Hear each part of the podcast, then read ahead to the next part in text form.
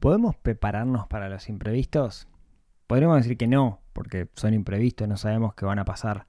Sin embargo, hay algunas cosas que podemos hacer, algunos recaudos que podemos tomar que nos van a ayudar a que si pasa una situación inesperada, al menos no la pasemos tan mal. De eso, de eso vamos a hablar en este episodio. Un, dos, tres, cuatro.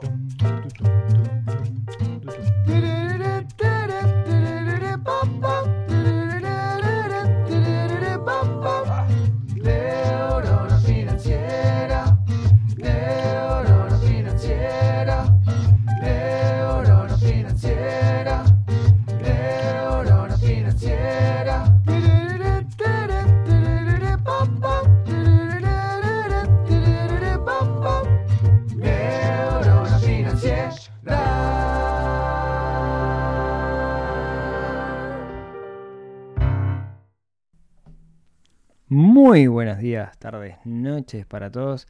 Bienvenidos a un nuevo episodio del podcast de Neurona Financiera. Mi nombre es Rodrigo Álvarez y como cada semana, cada miércoles, estamos hablando de algún temita que agite, que mueva, que despierte esa neurona financiera que tenemos un poquito dormida, pero no para perseguir el dinero, sino todo lo contrario, para que el dinero esté a nuestro servicio y seamos personas más felices, más íntegras, más completas, ¿sí? sintamos que estamos que fluya todo en el mundo, podríamos decir. Hoy eh, quiero hablar de algo inspirado un poco en lo que ha pasado en esta semana en Uruguay. Sé que mucha gente eh, escucha el podcast a lo largo del tiempo y no lo van a escuchar esta semana, pero esta semana es la semana del 17, 17 de enero del 2022 y se dio en Uruguay una cosa bastante sin precedentes, que fue que llovió mucho. Hubo días de muchísimo calor, mucho, mucho calor, 40 grados, 42 grados, se llegó a récords históricos. Y esta semana en particular llovió mucho, mucho más de lo que había llovido antes, o al menos desde que yo tengo memoria nunca había escuchado o visto tanta lluvia. Eh, en particular en Montevideo se inundó mal, lugares donde que nunca se habían inundado, como por ejemplo el barrio de Malvin. Otros lugares que se suelen inundar se inundaron nuevamente. Eh, se vieron cosas, imágenes que realmente llamaban mucho la atención, como ver, por ejemplo, eh, bocas de tormenta, ¿no? Las bocas de tormenta salir agua, como, como si fuera un geyser, las tapas de las cámaras salir volando. Realmente cosas, cosas increíbles. Y, lamentablemente en esta situación mucha gente se ha ido perdiendo, mucha gente sus bienes eh, se perdieron, llámese sus casas, llámese sus autos. De hecho, eh, hace un par de semanas hubo un evento también de mucha lluvia eh, localizado en Piriápolis, en Maldonado. Justo el otro día hablaba con un amigo y me decía que su auto estaba en, ese evento. Una casualidad, digamos, de que en el mismo mes pasen estas cosas. O al menos no es común que pasen.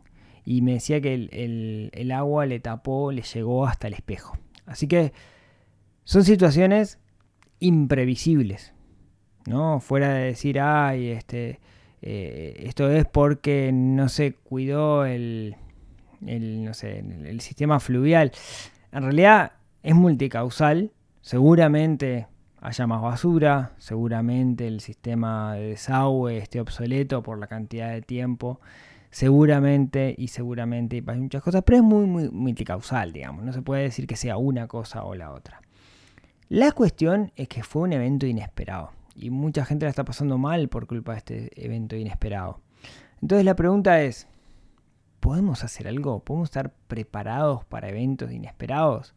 Y bueno, la respuesta fácil es no, porque son eventos inesperados, no sabemos qué va a pasar, no, no esperamos que caiga una inundación, no esperamos que haya un terremoto, no esperamos cosas que no son comunes, que se dan poco. Y, en particular nosotros acá en Uruguay, en, términos climatológicos, estamos como súper bien. O sea, acá no, no hay sismos, no hay terremotos. Quien de repente escuche esto y esté en un lugar donde donde es, normal tener los sismos, tener sismos, eh, está preparado de repente para eso, ¿no? Recuerdo eh, visitar México eh, a posteriori de que estuvo el, el sismo grande aquel, hace dos, tres años. Sí, creo que sí. Y no, más, más, más. Una réplica hace dos, tres años, pero esto fue hace más. Y recuerdo que cuando suenan las sirenas, sirenas que a veces son simulacros, eh, la gente se pone blanca porque recuerda ese momento y, de alguna manera también educación civil enseña qué es lo que hay que hacer. Nosotros en Uruguay no tenemos esa experiencia porque básicamente no tenemos mucho desastre climatológico, pero quiero ir más allá de eso. Cuando nos pasan imprevistos, pueden ser cosas climatológicas, una inundación, un sismo, un desprendimiento de tierra, eh, un incendio, pero puede ser mucho más que eso, ¿no? Pueden ser otra clase de, situaciones. Puede ser un robo, puede ser un hijo enfermo, puede ser un accidente de tráfico, etc. Y hay cosas que podemos hacer. Y la idea hoy es comentar algunas de esas cosas que podemos hacer. Eh, antes que nada, estas situaciones o la potencialidad de estas situaciones lo que hacen es generarnos muchísimo estrés. Aquel que se va de su casa y, se va nervioso porque piensa que se la pueden robar o se puede prender fuego o lo que sea, lo que sufre es estrés. Y el estrés crónico nos termina haciendo mal, ¿no? Y ahí siempre vale la pena mencionar qué es el estrés como mecanismo, que a la larga es lo que sufrimos, ¿no? El estrés es un mecanismo biológico, no es ni bueno ni malo, es un mecanismo biológico que lo que hace es básicamente nos pone en un estado de tensión adecuado para una situación donde corremos riesgo. Para que se haga una idea, cuando el hombre de las cavernas, el hombre, el hombre primitivo, salía en la sabana africana a cazar el antílope y de repente aparecía un león y tenía que correr para que el león no se lo morfara, en ese momento el mecanismo del estrés lo que hacía era que se olvidara de todo lo que existía en el universo, excepto en correr. Entonces baja la cantidad de, sangre que va hacia el cerebro y va hacia los músculos para que puedas correr más rápido. Entonces por eso cuando uno está estresado no piensa bien. Bueno, lo que tenemos que intentar es no caer en situaciones de estrés crónico. Hoy no es nuestra vida la que está en riesgo, son otros aspectos los que nos causan estrés, pero vale la pena entender que este es un mecanismo que sirve para algo y lo estamos usando para otras cosas. Dicho esto, ¿cómo podemos contrarrestar ese estrés crónico de la posibilidad de que nos pase algo? De la posibilidad de lo inesperado. Bueno, hay algunas herramientas que básicamente lo que nos dan es tranquilidad. Herramientas que podemos aplicar cada uno de nosotros que nos van a hacer sentirnos seguros. Y vuelvo a aquello de la pirámide de Maslow de las necesidades humanas, donde dice que la base es la seguridad. La base de la pirámide es sentirnos seguros para después poder trascender como, como seres humanos. Entonces, traje hoy nueve, tenía que haber sido diez, pero bueno, son nueve, nueve herramientas que se me ocurrieron que podemos tener presente nosotros y nos pueden ayudar a sentirnos un poco más seguros y estar preparados para los imprevistos. No tienen un orden en particular, no, no van en prioridad, pero los que gustan, saquen apuntes que esto les va a interesar. Herramienta número uno y quien haya escuchado algún episodio del podcast sabe cuál es, es el fondo de emergencia. El fondo de emergencia es una cantidad de dinero reservada justamente por una emergencia, para algo que no tenemos previsto. Por ejemplo, se me rompió un caño, se me rompió el auto, eh, se me tengo una gotera en el techo, etcétera cosas que no tenemos previstas, ahí es donde el fondo de emergencia surge. ¿Cuánto? Bueno, depende. Eh, yo recomiendo que el fondo de emergencia sea entre seis meses y un año de gastos. ¿sí? Este fondo también nos va a funcionar como fondo colchón. Si el día de mañana nos quedamos sin, sin trabajo, deberíamos saber cuántos gastos tenemos nosotros o cuánto gastamos como para poder tenerlo. Bien. Esa quiero irme rápido porque si no, me da el tiempo. He hablado hasta el cansancio y hay episodios donde hablo del fondo de emergencia. Para mí es una de las herramientas principales de esto de las, finanzas personales. Ahora, a veces lograr el fondo de emergencia nos lleva tiempo. Supone que vos estás escuchando esto y decís, ay, sí, me convenciste, Rodrigo, la verdad, porque con la inundación se me inundó el auto y bueno, este, no tengo el dinero como para hacer el arreglo y hubiera estaría, bueno, voy a armar un fondo de emergencia, pero me lleva tiempo armarlo. Y sí, es verdad, lleva tiempo, no, no, no vamos a mentir con eso. Entonces hay otra opción y esa opción es la opción de los seguros. ¿Qué es un seguro? Bueno, un seguro es un mecanismo por el cual una empresa, yo le pago a la empresa una cuota mensual anual y bajo ciertas condiciones esa empresa me va a pagar cierta cantidad de dinero si se dan esas condiciones. Por ejemplo, el seguro de una casa, seguro antirrobo. No son caros esos seguros. Por ejemplo, em, em, una cotización de plaza nomás, digamos que le pregunté a mi hermana que, que es corredora, me decía que uno puede tener un seguro contra robo e incendio de una casa, depende un poco de las casas y la cantidad de valores que uno tiene dentro, pero no sé, Banco Seguro del Estado, eh, que más o menos, estos son números al tuntún, ¿no? Eh, cubrir hasta 50 mil dólares en caso de incendio y 10 mil dólares por robo, o sea, 10 mil dólares las cosas que tenés adentro de la casa, te puede salir 300 dólares por año. Ahora, uno podría decir, bueno, pero ¿cuáles son las chances de que esto pase? Son súper bajas, ¿vale la pena gastar 300 dólares? Y ahí depende de cada uno. No hay una regla para eso. ¿A qué me refiero con el, con el que depende de cada uno? Esos 300 dólares, depende de tu perfil, te van a hacer sentirse seguro, sentirte seguro. ¿Qué tanto vale para vos esa seguridad? En mi caso particular, yo necesito esa seguridad porque es parte de mi perfil. Yo no soy un perfil arriesgado, soy un perfil conservador moderado en muchos aspectos y la seguridad para mí es algo importante. De nuevo vuelvo a la pirámide de Maslow, para poder trascender necesito sentirme seguro. No me quiero ir de viaje y sentir, uy, si me roban mi casa lo pierdo todo. Entonces, o se prende fuego mi casa lo pierdo todo. Entonces, esta clase de seguros, en un perfil como el mío, me hacen sentir seguro, valga la redundancia, y eso me ayuda a ser una persona más feliz. Hay seguros para todo. Hay seguros de vida, hay seguros de viaje, hay seguro de incendio, de robo, el seguro del auto, etc. Por ejemplo, el seguro del auto es obligatorio, el, SOA, digamos, acá en Uruguay, que es un seguro contra terceros, podríamos decirlo. No, bueno, sí, algo así. Seguro obligatorio automotor, debe ser. Pero después está el seguro a todo riesgo, que es más caro, pero te cubre cualquier cosa que te pase en el auto, por ejemplo, que se te inunde. ¿sí? Claro, en estos casos particulares hay que ver el seguro que uno tiene, por ejemplo, si cubre desastres climáticos y cosas por el estilo, no todos lo hacen, así que mi recomendación es que hablen con su corredor y pongan la letra chica, ¿sí? ahí en, lean la letra chica y entiendan que, es la letra chica para no pasarla mal después. Herramienta número 2. Herramienta número 3, y esto quizás es, un poco más em, práctico, si quieren, y cortoplacista, y es todos tenemos en nuestra casa, o deberíamos tener, un conjunto de papeles importantes o documentos que si se pierden va a ser como complicado, digamos, ¿no? Eh, iba a decir un grano en cierta parte del cuerpo, pero cuidamos el léxico, ¿sí? Eh, entonces, tenemos que intentar esos papeles cuidarlo como lo más posible. Yo qué sé, perder el pasaporte. Es un parto perder el pasaporte, perder la cédula, perder la libreta de matrimonio, el certificado de nacimiento de tus hijos. Son cosas que, si bien se pueden conseguir, réplicas, es re complicado. Los títulos de tu casa, los títulos del auto, yo qué sé. Hay un montón de cosas que conseguir una copia es sumamente complejo y nos va a realmente complicar la vida. O cosas que tienen como valor sentimental para nosotros que no quisiéramos que se perdieran. Esas cosas, en particular son papeles, documentos a lo que me estoy refiriendo, está bueno tenerlas todas en un mismo lugar.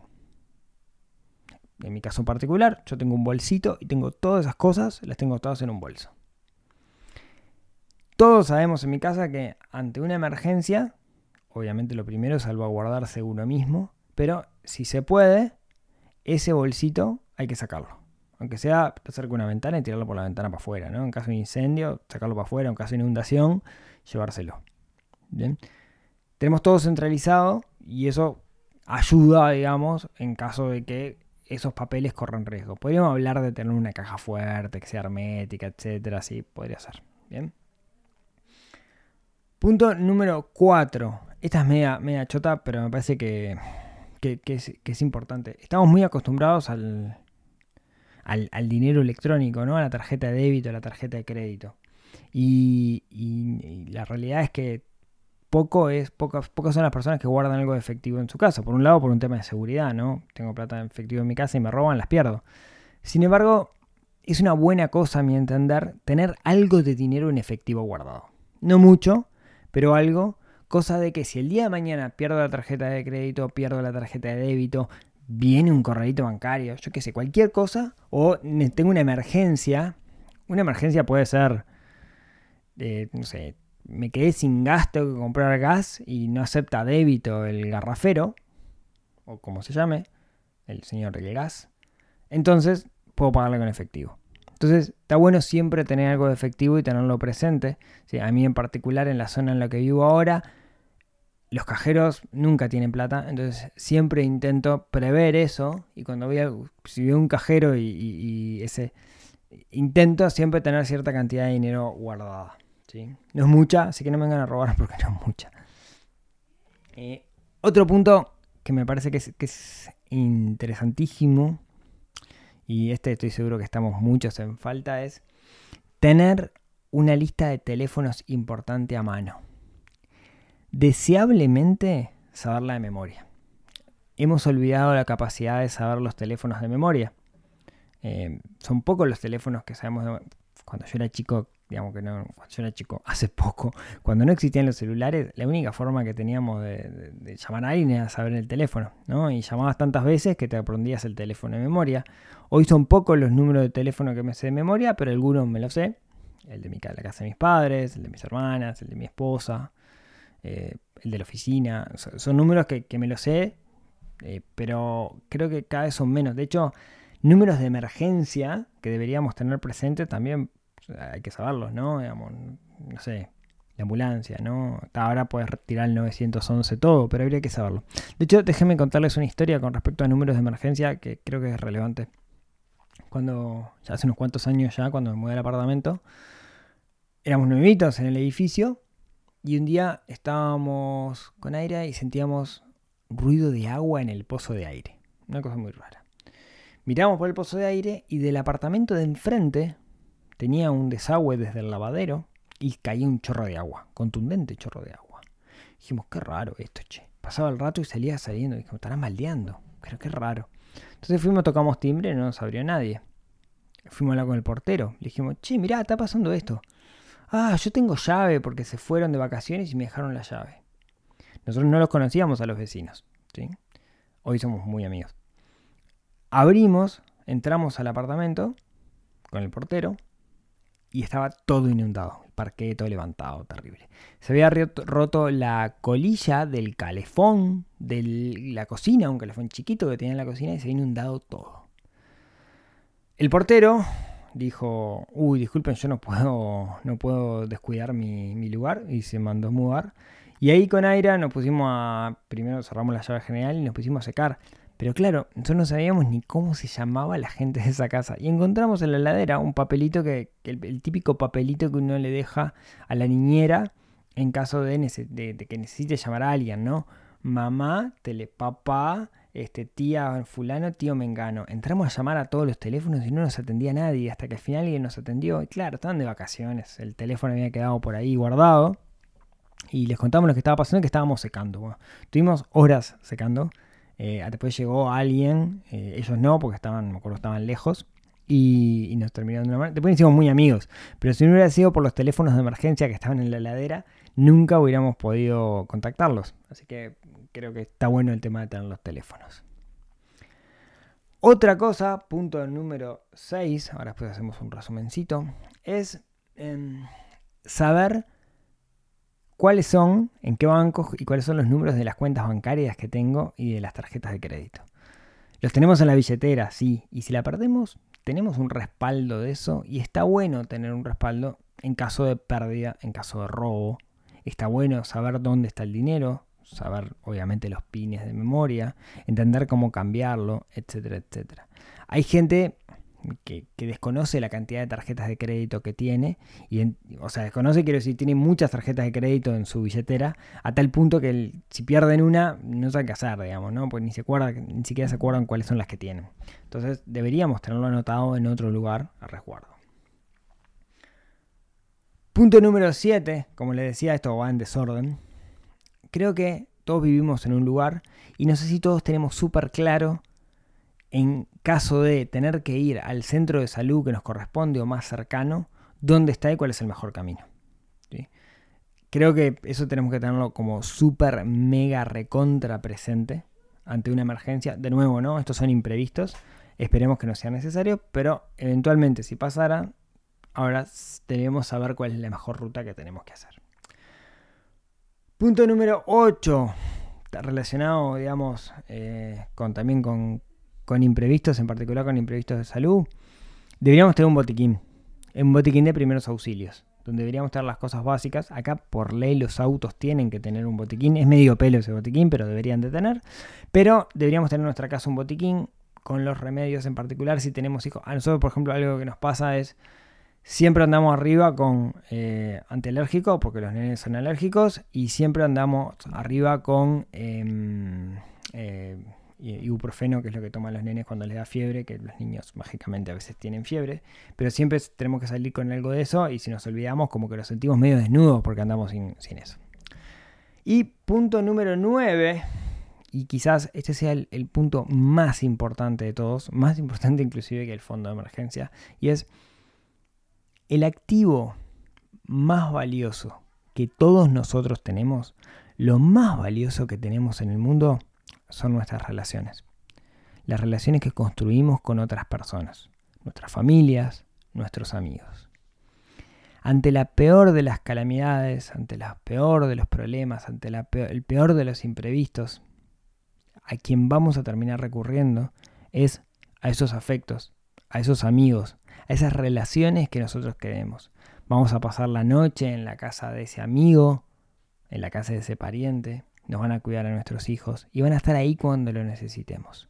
Entonces, la reflexión que les quiero dejar es el activo más grande que nosotros tenemos y lo que nos puede ayudar más ante un imprevisto no es otra cosa que recurrir a esas personas con las cuales nosotros estamos en el día a día, a esos afectos, a esa gente que nos quiere.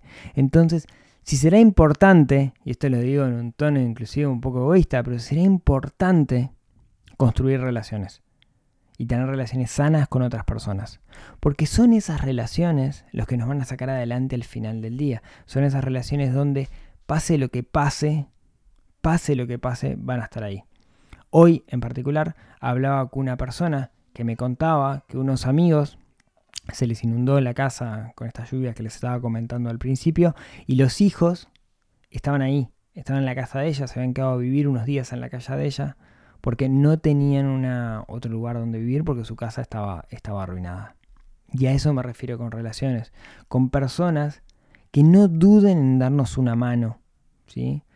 que no duden en, por más que tengan un pedazo de pan, cortarlo a la mitad y partirlo entre los dos. Entonces, si será importante construir buenas relaciones, y eso no quiere decir eh, amiguismo, ¿no? Sino tener relaciones sanas, adultas, de afecto con otras personas, a pesar de que las otras personas sean distintas.